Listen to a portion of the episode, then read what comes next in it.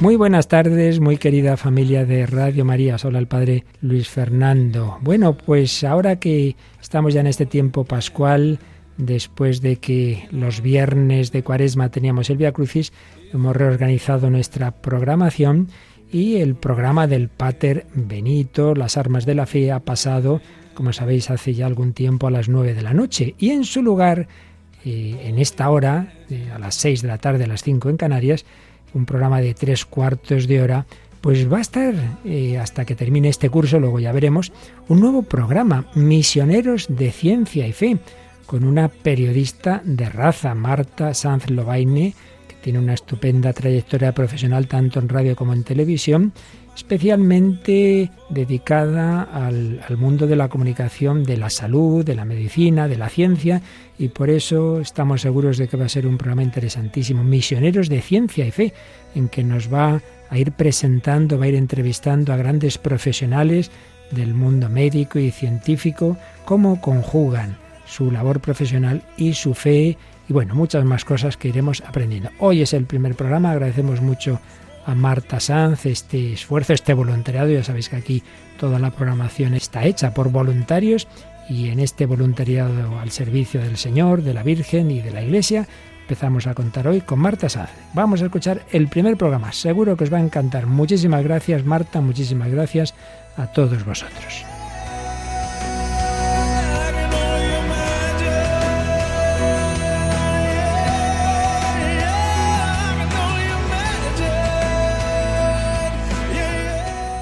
Bienvenidos a este nuevo espacio Misioneros de Ciencia y Fe, un programa en el que contaremos cada día con un invitado muy especial. Serán doctores de relevancia nacional y también internacional en su especialidad médica, y además todos ellos serán hombres de fe. Nos contarán las experiencias con los pacientes que más les han llamado la atención a lo largo de su trayectoria profesional, los que más han tocado sus corazones. Nos explicarán si han visto diferencias entre enfermos con fe y sin fe a la hora de afrontar sus patologías y los tratamientos, y cómo compaginan sus vidas de fe con sus larguísimas jornadas de trabajo diarias. También nos contarán algunas anécdotas. Son hombres que no descansan al servicio de la salud y de la vida.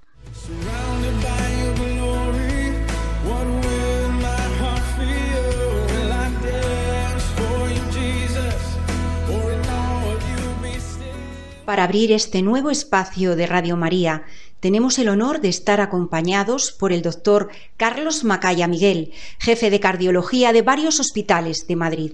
Es catedrático, además, de cardiología en la Facultad de Medicina de la Universidad Complutense de Madrid y también es presidente de la Comisión Nacional de Cardiología en el Ministerio de Sanidad y Política Social, entre otros cargos. Tiene tantas responsabilidades en su especialidad que si tuviera que mencionarlas todas no habría tiempo para hacer el programa. Pero además también el doctor Carlos Macaya, que es un hombre de fe, tiene una extendida fama de ofrecer un trato exquisito a todos sus pacientes, que, por cierto, saben que es el cirujano que operó uno de los corazones más amados por el mundo entero, el corazón de Santa Madre Teresa de Calcuta. Luego nos contará cómo fue aquella maravillosa experiencia. Bienvenido, doctor. Muchas gracias por acompañarnos en este primer programa Misioneros de Ciencia y de Fe. Nuestros oyentes se preguntarán, ¿pero cómo puede darle tiempo a cubrir todos estos cargos de tanta responsabilidad, doctor? Pues sí, bueno, en primer lugar, muchas gracias por la invitación eh, y decir que eh, para mí es un privilegio, ¿no? Eh, prácticamente inaugurar, ¿no? este, este nuevo espacio de, radio, ¿no? Y, sí, bueno, pues eh, hay tiempo, a, gestionar el tiempo es fundamental, ¿no? En personas pues que tenemos eh, muchas facetas, ¿no? Eh, tenemos facetas laborales estrictamente, de intervenciones, tenemos que también pues hablar con los pacientes, no solamente intervenir con los pacientes es fundamental y es lo que más agradecen los pacientes, que es hablar con ellos. Y luego, por supuesto, tienes eh, otras facetas que, académicas, eh, formativas, eh, yo soy también profesor de la universidad y también pues hay que dedicar eh, a formar tanto en estudiantes como en, ya posgrado a médicos, en especialistas, ¿no? Y, la tercera, diríamos, faceta que tienen todos los profesionales en la medicina es la investigadora. ¿eh? Si no se investiga, pues no se genera conocimiento y no progresa y no se avanza, ¿no? O sea que en estas tres facetas, diríamos que abarcan lo que es la profesión, ¿no? ¿Eh? Pero luego tiene, pues uno, pues la, la, diríamos, la familiar, la humana, la extra profesional, que no hay que olvidar, que hay eh, que cultivar y que hay que eh, promocionar, ¿no? Para que el individuo, pues, sea completo y no sea simplemente una mano de obra asistencial, educativa e investigadora. Y bueno, todo esto requiere una jornada laboral que tiene que ser larguísima. ¿Cuántas horas implica al día? ¿Cuántas horas tiene su jornada laboral habitualmente? Pues la jornada es, muy larga. realmente los días eh, laborales, que lo que es de lunes a viernes, pero bueno, en su momento también sábado y domingo, ¿eh? Pero eh, empiezas a las 8 de la mañana, eh, se empieza la, jornada en el hospital con actividades, muchas de ellas eh, formativas la primera hora, y termina pues en ocasiones, pues mire, antes de ayer terminé, salía del hospital a las 10 y cuarto de la noche, o sea que... Doctor, ¿cuál ha sido la cirugía más complicada que más quebraderos de cabeza le ha dado? Pues han sido a lo largo de la vida, que claro, son bastantes años ya los que uno lleva eh, eh, trabajando y, muchas y miles las intervenciones. Pero sí, uno siempre guarda, ¿no? recuerdos de algunas, ¿no? de quebraderos de, de cabeza, ¿no? En lo que es en sí, en la intervención, ¿no? A mí no se me olvidará una a finales de los años 80, antes incluso de la llegada de los stents coronarios, que me llamaron en una urgencia, pues por la noche, pues debían ser las 11 o las 12 de la noche, y eh, con una eh, paciente que es realmente una paciente excepcional, una eh, chica, era estudiante de biología, tenía 21 años, muy joven, y tenía un infarto y, realmente pues nos sorprendió, pero claro, era en la fase aguda del infarto, teníamos que abrir las arterias coronarias, tenía dos además ocluidas y conforme abrías una, pues eh, se cerraba la otra, abrías esa otra, se volvía a cerrar la que habías abierto previamente, total, que estuvimos prácticamente toda la noche hasta las 6 de la mañana, estuvimos como 6, 7 horas de intervención en esta chica, una chica que eh, afortunadamente salió para adelante, salió bien, muy joven, no sabíamos muy bien incluso el origen, la teología, por qué tan joven una mujer, eh, eh, se descartó que tuviera relación con drogas, ¿no? que a veces con la cocaína, etcétera, pues sí que se dan infartos, no era ni siquiera fumadora, pero debía tener un problema de trombosis y se ocluían las arterias, nosotros intentando abrirlas, etcétera, pero al final afortunadamente la enferma salió para adelante y luego pues la estuve viendo en el seguimiento, afortunadamente pues ella terminó biológica, se casó, tuvo hijos, conocí los hijos y fue pues muy satisfactorio, ¿no? Eh, esos, esos casos, cómo no no se te puede olvidar una paciente joven, rara desde el punto de vista médico, pero que además es muy difícil porque fueron muchas, muchas las, las horas que estuve interviniendo. ¿no? Ese lo podría poner como ese caso. Por supuesto que he tenido otros casos complejos, difíciles, incluso he tenido algunos, lógicamente, que se han complicado y alguno que ha fallecido y que, eh, bueno, pues eh, uno, eso es una... Es, terrible, ¿no? Cuando se te muere un paciente que en principio no se te tendría que, que morir, que tiene en principio pues muy bajo riesgo, pero eh, a veces pues surge una complicación inesperada y que tú por las razones que sean, no lo has previsto, ¿eh? porque es muy, muy improbable y, bueno, y el paciente pues termina falleciendo. Eh, aún recuerdo hace muchos años, hace más de 20 años, eh, un paciente eh, joven de cuarenta y pocos años, eh, padre de, tres hijos, pero tres hijos de, de cinco, siete, nueve años tenían los chicos y que falleció unas horas después de la intervención. bueno, pues esto fue para, para mí un palo tremendo, muy duro vamos, llegué a llorar y no concilié eh, el sueño por las noches y me acuerdo que mi mujer me decía, pues, ¿qué te pasa? ¿Qué te pasa? Entonces le, contaba eh, la historia y, es muy, eh, era muy triste porque había dejado de alguna forma viuda y huérfanos a tres niños, viuda una mujer. Entonces, imagínese, pues, el, problema al ser nosotros limitados en nuestra humanidad, ¿no? Cuando el Señor llama, dice, te ha tocado, entonces mm, se lo llevó. Sí, se lo llevó el Señor, sí, pero, pero claro, se lo llevó el Señor, pero tras una intervención. Entonces, la responsabilidad eh, que asume uno, pues no, no puede contestar y decir, eh, es que ha sido una complicación y efectivamente pero era una complicación totalmente inesperada, no contemplada, no era un paciente de alto riesgo y esto es lo, peor que puede ocurrir a un profesional. Pero usted hizo hasta donde pudo todo su esfuerzo, todo lo que... Yo hice todo lo que pude, pero probablemente eh, pude hacer más. Es ese. Y, pude hacer más y lógicamente esto eh, te, genera pues, una experiencia de decir eh, no me va a volver a pasar esta, esta complicación que yo no la esperaba, no la esperaba y no la tenía contemplada. Eh, eh, no puedo echar la culpa, transferir la responsabilidad a los cuidados de, post, eh, diríamos, intervención ni nada. Tienes que asumir tú. Ese paciente entró bien, entró andando y, no salió del hospital.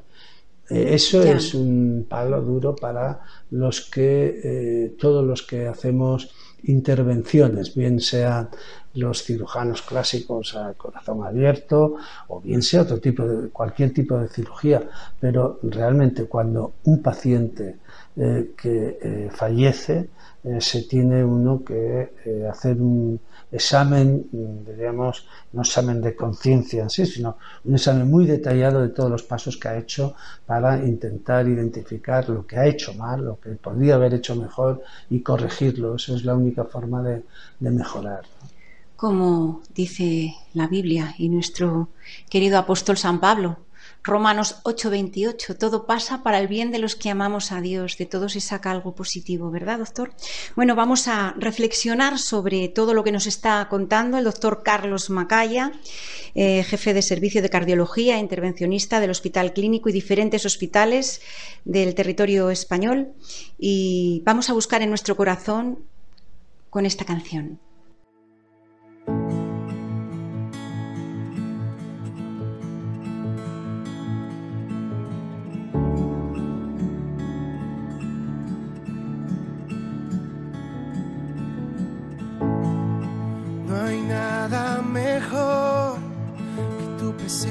Señor. ¿Quién podrá comparar tu gracia y amor? Tu presencia, Dios.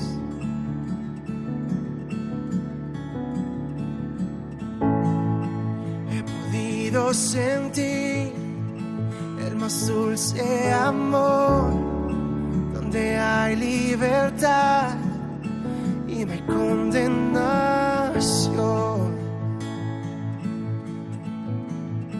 Tu presencia,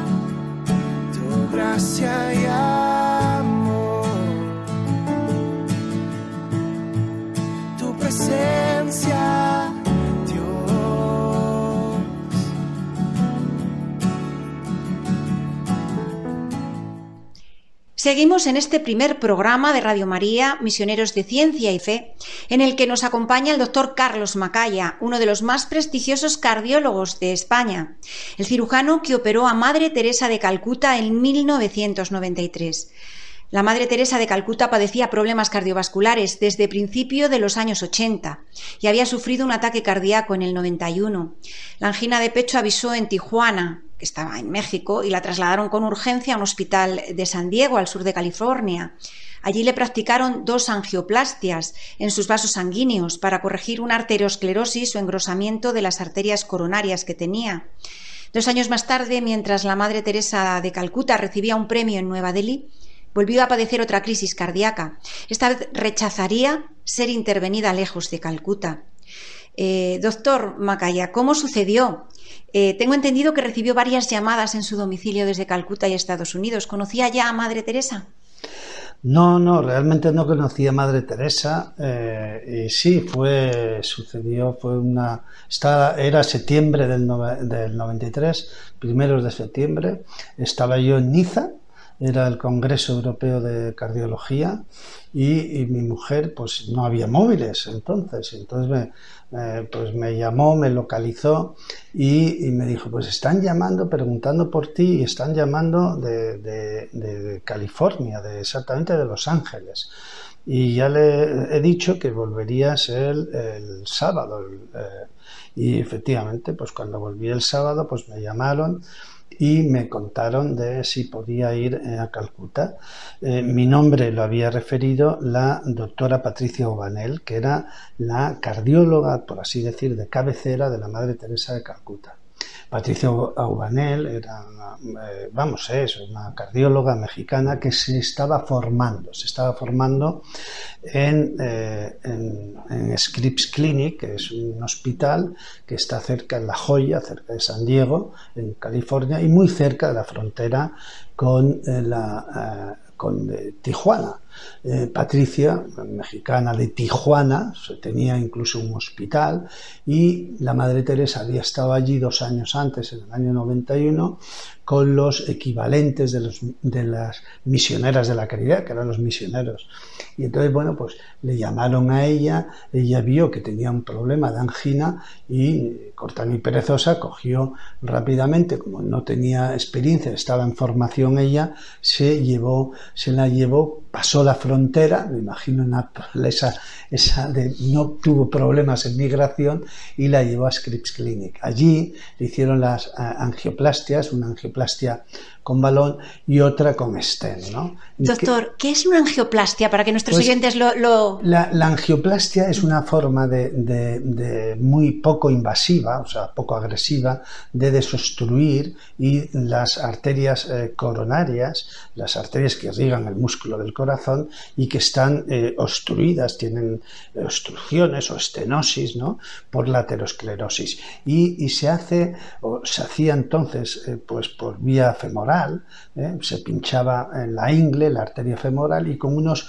catéteres, que son unos tubitos de plástico eh, finitos, se subía hasta el corazón, hasta el origen de las arterias coronarias. Y entonces ahí, pues inyectando un contraste, se pueden ver las arterias coronarias, la luz y las obstrucciones. Entonces, a través de ese catéter, pues se pasa una, una alambre guía, una guía que mediante fluoroscopia, mediante radiología, pues podemos ver la guía, podemos ver las obstrucciones, pasamos la obstrucción y entonces sobre ese, eh, esa guía, nunca mejor dicho, va a guiar el paso de otro catéter más pequeñito, ¿eh? Que es un balón que tiene en su extremo distal un balón que se infla el balón y entonces al inflar el balón pues desobstruye y abre la luz de las arterias coronarias. Entonces esto era la angioplastia con balón, pero ya en aquella época, en los años 90, eh, eh, a primeros del 89-90, eh, pues empezamos a poner los stents. Después de dilatar con el balón la, la obstrucción para garantizar de que no se volvía cerrar, lo que poníamos es unas mallas metálicas, una especie de tubito, ¿no? de anillo, ¿eh?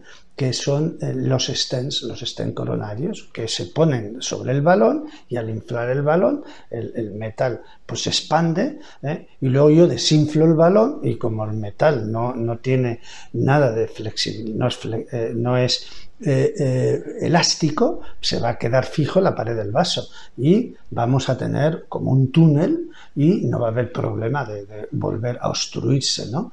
Y esto es la gran ventaja que eh, hubo en la, que, lo que se llama la cardiología intervencionista o las angioplastias coronarias. Y, esto usted, eh, doctor, perdone que le interrumpa, pero fue pionero en España y en Europa en la implantación del stent, ¿no? Por eso le llamaron a usted para operar a nuestra Madre Santa Teresa de Calcuta. Entonces, en aquella época, en los años 90, 91, 92, yo puse los primeros stents en España, estábamos en estudios de investigación, había que validar eh, esta nueva técnica de y dejar ya las coronarias una estructura metálica, ¿no?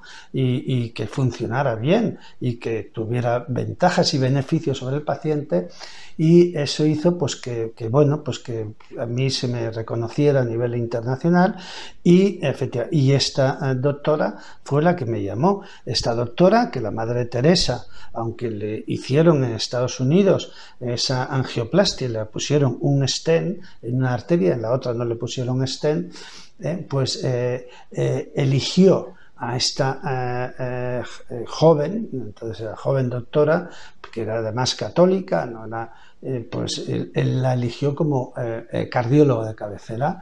Esta doctora sí que la conocía la Madre Teresa y me conocía a mí, me conocía y me llamó, entonces me llamó y yo pues cuando me llamaron primero de California me dijeron que tendría que ir a Calcuta, que me esperaban en Calcuta y entonces pues cogí, pues era un sábado cuando me, llaman, pues tuve que llamar a la agencia inmediatamente y buscar billete a ver cómo vamos a Calcuta.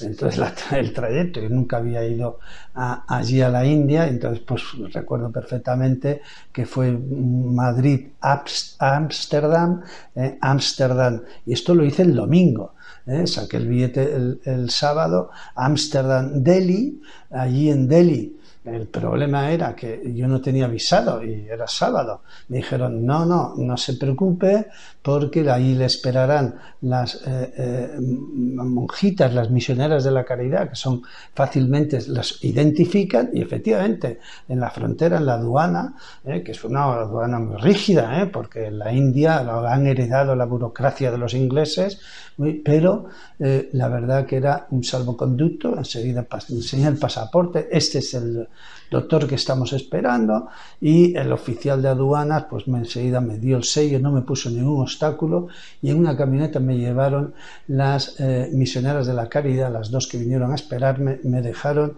en un pequeño hotelito muy modesto para dormir, ya eh, que es un horario avanzado el de la India, estamos hablando por el este, no, y, era de noche, entonces dormí allí y aún recuerdo, no, no, no cené nada porque llegué a las 11 de la noche en una habitación con una bombilla una bombilla y me acuerdo perfectamente además un, un, un, insecto, un mosquito que tenía yo pánico que me picara esa noche. Esos son los recuerdos, esa luz amarilla, pobre, y bueno, dormí por la mañana, me levanté, desayuné, me vinieron a recoger, me llevaron al aeropuerto a coger el avión a Calcuta. Cuando llegué a Calcuta fue sorprendente, pero me encontré allí una serie de pobreza tremenda pidiendo eh, nada más. Pero me esperaban en Calcuta me esperaba un señor que fue mi chofer durante los 10 días que estuve en Calcuta con el nombre de doctor Macaya me recogió y me llevó al hotel no a un hotel de, de lujo la verdad que era el Taj Bengal. Todo esto pues los benefactores eh, y que ayudaban a la Madre Teresa pues se hicieron cargo de todo de todos estos tipos de, gastos ¿no? de la parte logística y la verdad que eh, ahí estuve muy bien ahí me reuní con la con la doctora Patricia Obanel y eh, pues ahí empezamos a trabajar y programar la, la intervención de la Madre Teresa.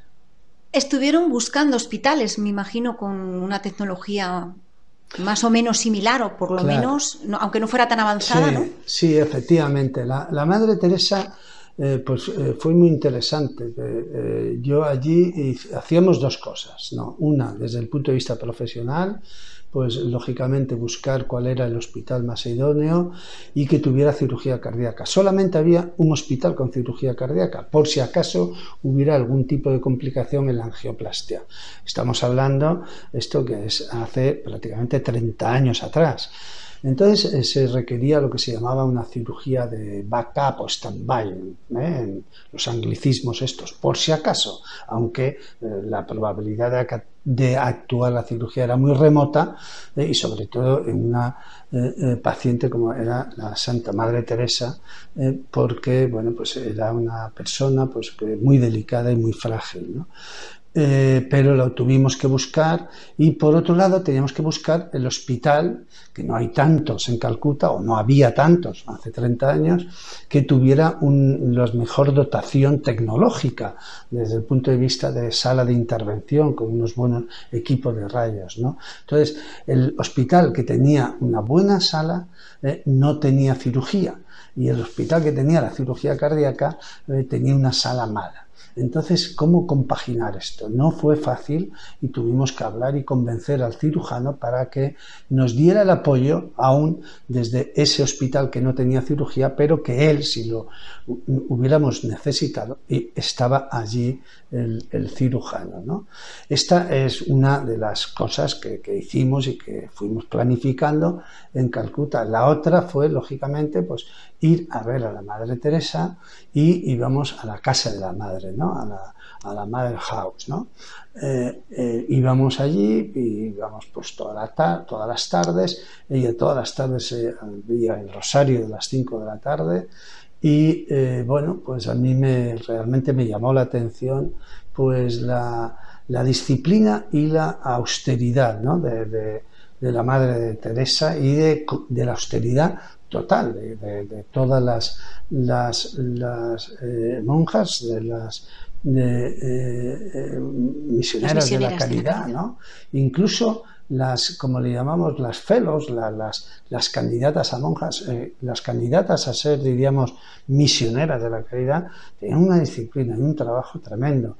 Y luego la capacidad de trabajo de estas misioneras era asombroso, porque fuimos a las cinco casas de recogida de, de pobres y de abandonados de Calcuta, eh, unas que eran de niños, otras de niños con eh, malformaciones, cualquier tipo de malformación, niños abandonados, sobre todo niñas, ¿no? abandonados en la, en la calle, y, y, luego los moribundos, que fue la primera de las, de las mm, casas de recogida de la Madre Teresa de que ella preconizaba pues que había que morir con dignidad y de hecho pues recogía a esos moribundos y como vi dos salas, una sola monja, una sola, ¿eh? Eh, hacía la comida, les llevaba, les daba de comer a todos, a todos los moribundos, tanto los, eh, el ala de mujeres como el ala de hombres, ¿no?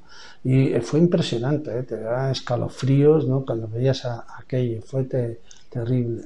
Menuda aventura. Aventura que además, bueno, según eh, tengo entendido, eh, Santa Madre Teresa tenía reparos de volver a pasar por el quirófano, ¿verdad, doctor? ¿Cómo decidió finalmente operarse? Pues sí, porque la Madre Teresa eh, no quiso, se le ofreció desde Estados Unidos, desde la misma hospital que había sido intervenida dos años antes, desde Script Clinics, se le ofreció todo, de llevarla en avión, avión, ambulancia y tal, pero ella dijo que no, y no quería salir ni de Calcuta, ni siquiera en Delhi, ¿eh? ni de Calcuta, que tendría que ser allí.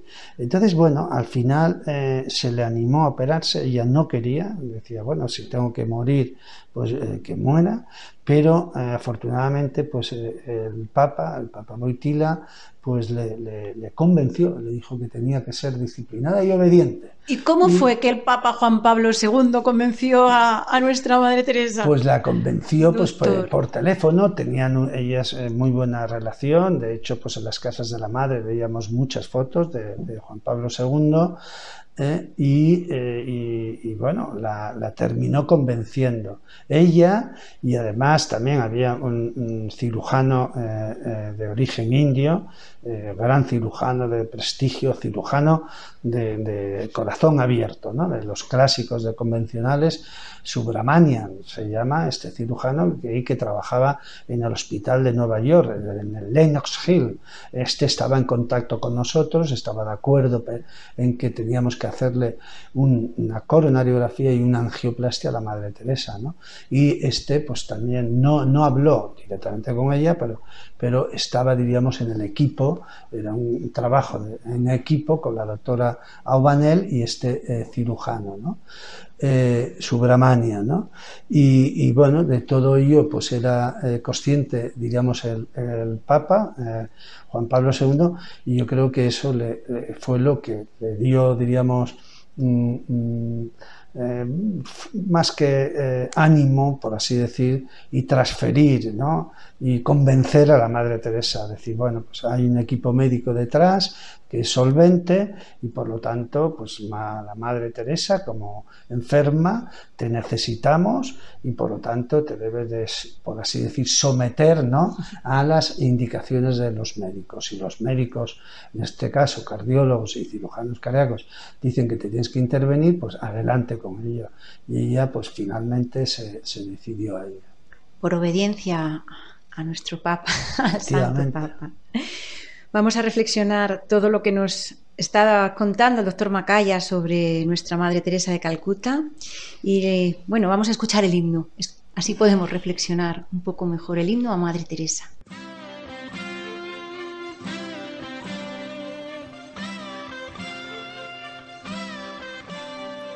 A ti que entregaste tu vida, tu amor y tu espacio a ti que pusiste alegría al dolor y al cansancio. A ti que inculcaste servir a los pobres, los pobres del mundo en cualquier lugar. A ti rosa fresca de abril, a ti mi fiel querubín. A ti te dedico mi vida, mi ser mis historias. A ti mis respetos, querida Madre Teresa. A ti mi guerrera invencible.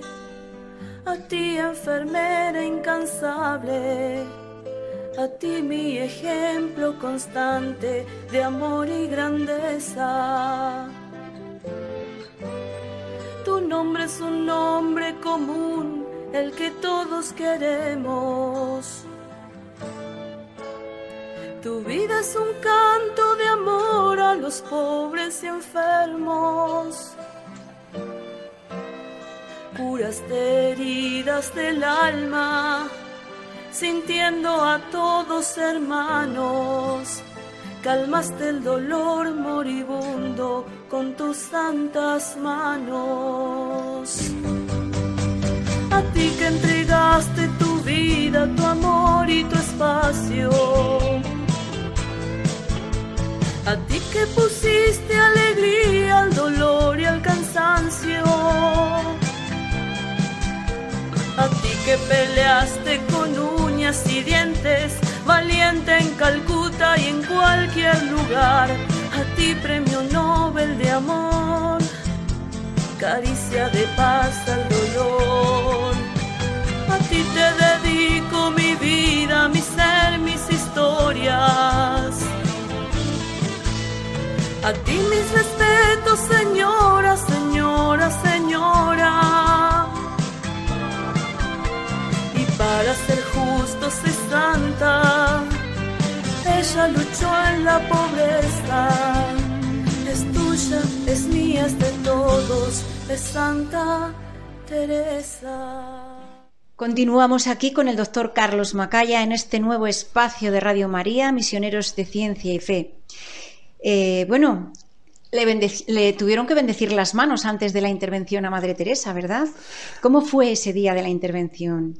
Le pues, llamó ese día eh, fue por, eh, por la tarde, al, mediodía, y me llamó pues un sacerdote, un sacerdote de, americano de, Carolina del Norte, y, que él el que oficiaba los santos oficios, vamos, entre ellos el rosario, entonces lo conocíamos porque íbamos todas las tardes, a las 5 de la tarde, que por cierto no había asientos ni nada, era en el suelo, ¿eh? en el suelo sentados y arrodillados en el suelo, suelo de tarima. Y ahí oficiaba este sacerdote pues el rosario, entonces me llamó diciendo pues si no me importaba, primero me dijo si era católico, le dije que sí, y si no me importaba que me dijera los, las manos, ¿no? Dije que no tenía ningún, eh, por supuesto, que era, vamos, un, privilegio para mí. y efectivamente, entonces eh, eh, todo esto en, eh, era hablando en inglés, que era la, es la lengua, por cierto, la lengua oficial de que todas las misioneras de la caridad, independientemente del país de, de origen, deben aprender inglés en su proceso formativo. Y, y, así fue, pues tuve una bendición de las manos, me acuerdo que se me pusieron los, los pelos así el poco vello que tiene uno en el antebrazo, porque hacía calor, es húmedo, Calcuta, y se me pusieron, vamos, de la piel de, gallina, ¿no? Y tal. Y entonces, bueno, pues a continuación de eso, pues al cabo de una hora así, pues fue la, la, intervención, ¿no?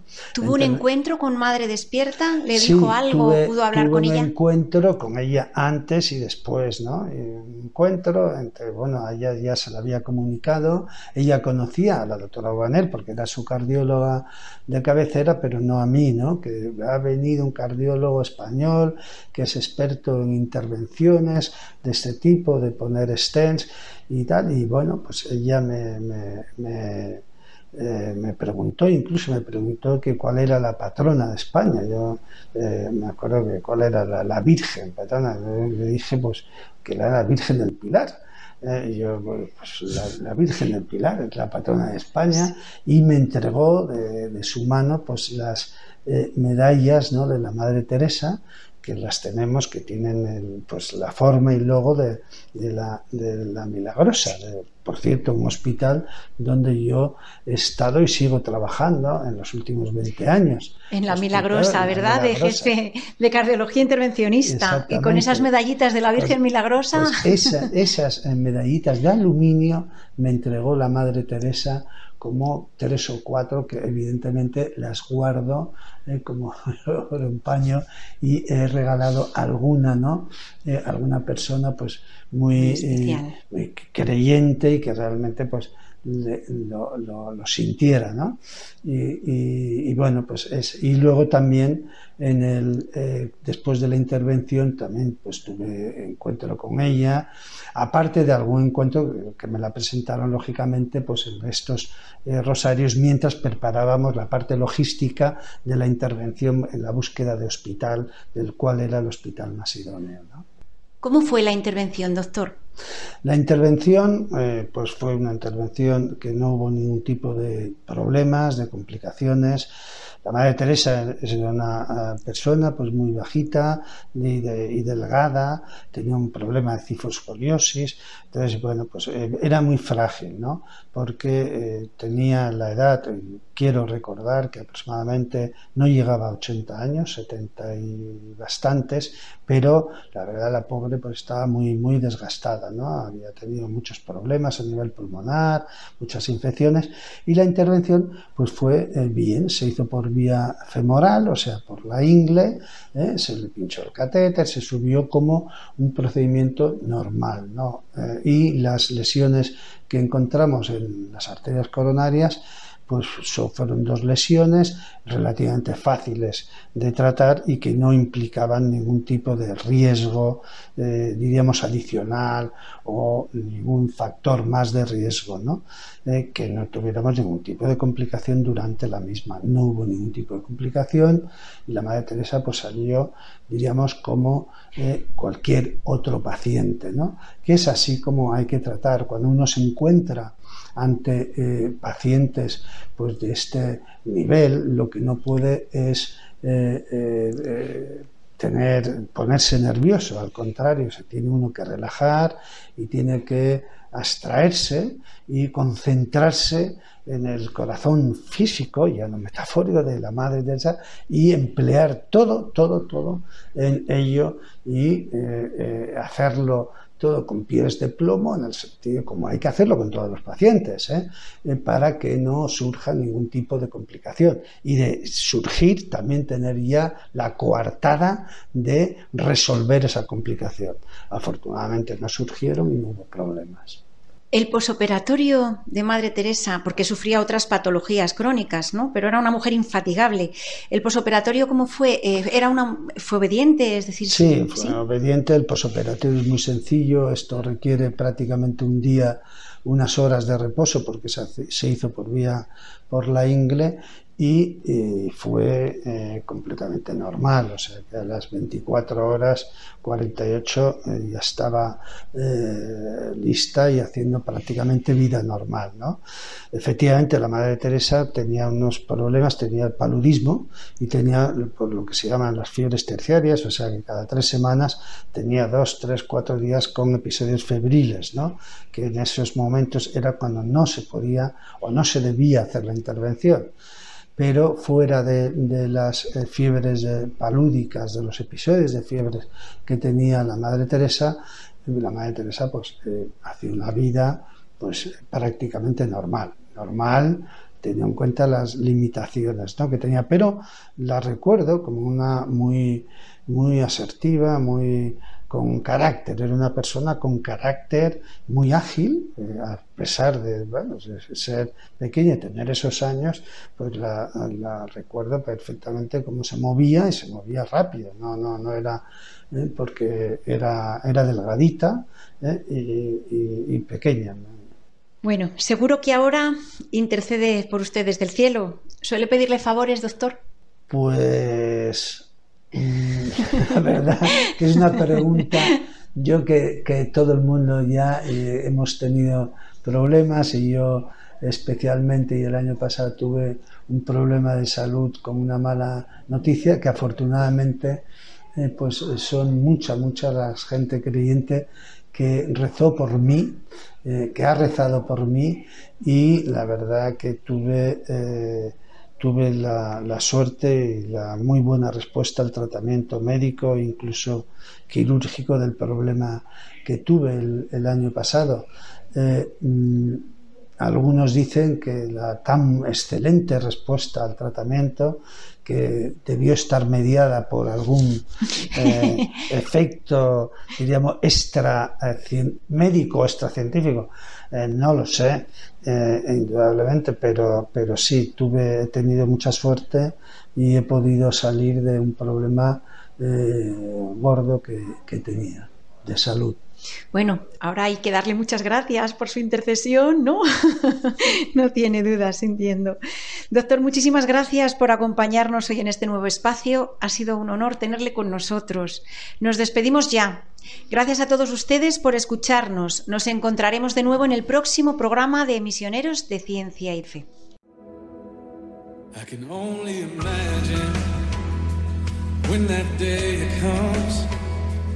And I find myself standing in the sun. I can only imagine when all I will do is forever, forever worship you. I can only imagine, yeah. I can only imagine. Y así finaliza en Radio María Misioneros de Ciencia y Fe, un programa dirigido por Marta Sanz.